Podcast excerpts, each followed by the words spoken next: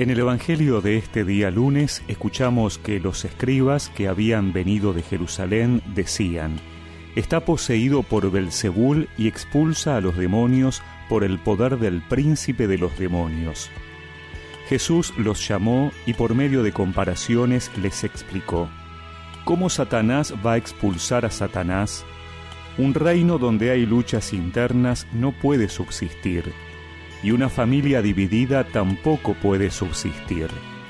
Por lo tanto, si Satanás se dividió levantándose contra sí mismo, ya no puede subsistir, sino que ha llegado a su fin.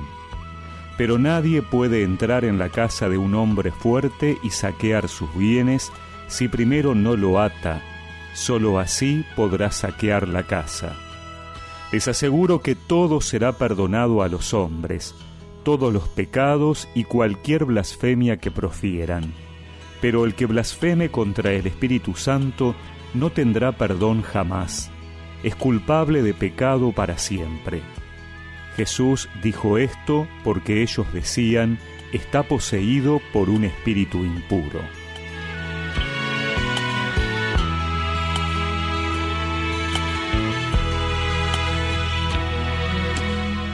Las autoridades religiosas que no reconocen quién es Jesús utilizan un nuevo argumento para descalificarlo.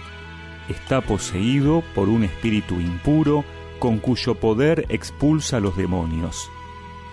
Y Jesús les muestra lo ilógico de su aseveración y les advierte que están blasfemando contra el Espíritu Santo. Nos viene bien las explicaciones de Jesús para meditar en este día. Un reino o una familia dividida no puede subsistir. Por eso Jesús nos pide que seamos uno, reza por ello. El diablo es el que divide. Podemos preguntarnos si somos constructores de unidad o si a veces con nuestras palabras y acciones provocamos la división, incluso con supuestos justificativos. Nadie puede entrar en la casa de un hombre fuerte y saquear sus bienes si primero no lo ata. Somos fuertes por la fuerza de Dios que viene a nuestros corazones. Por eso tenemos que evitar las parálisis en nuestra vida de fe.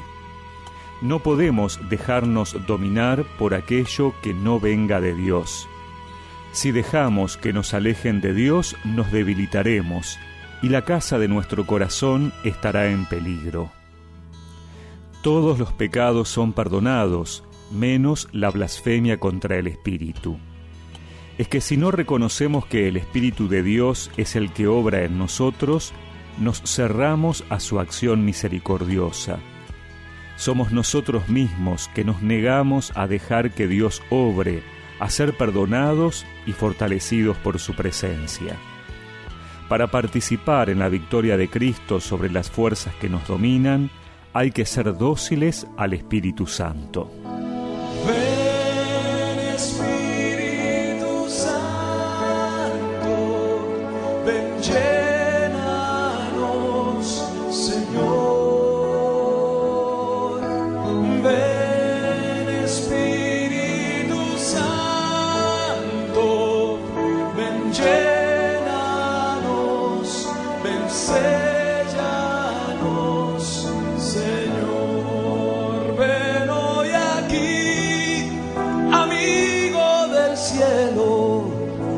Ven con nosotros, ayudador,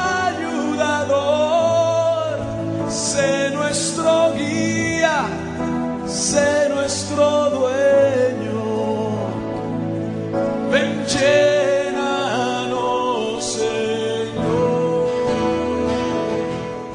Y recemos juntos esta oración.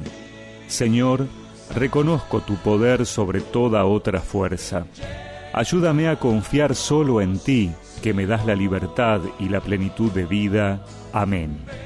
Y que la bendición de Dios Todopoderoso, del Padre, del Hijo y del Espíritu Santo los acompañe siempre.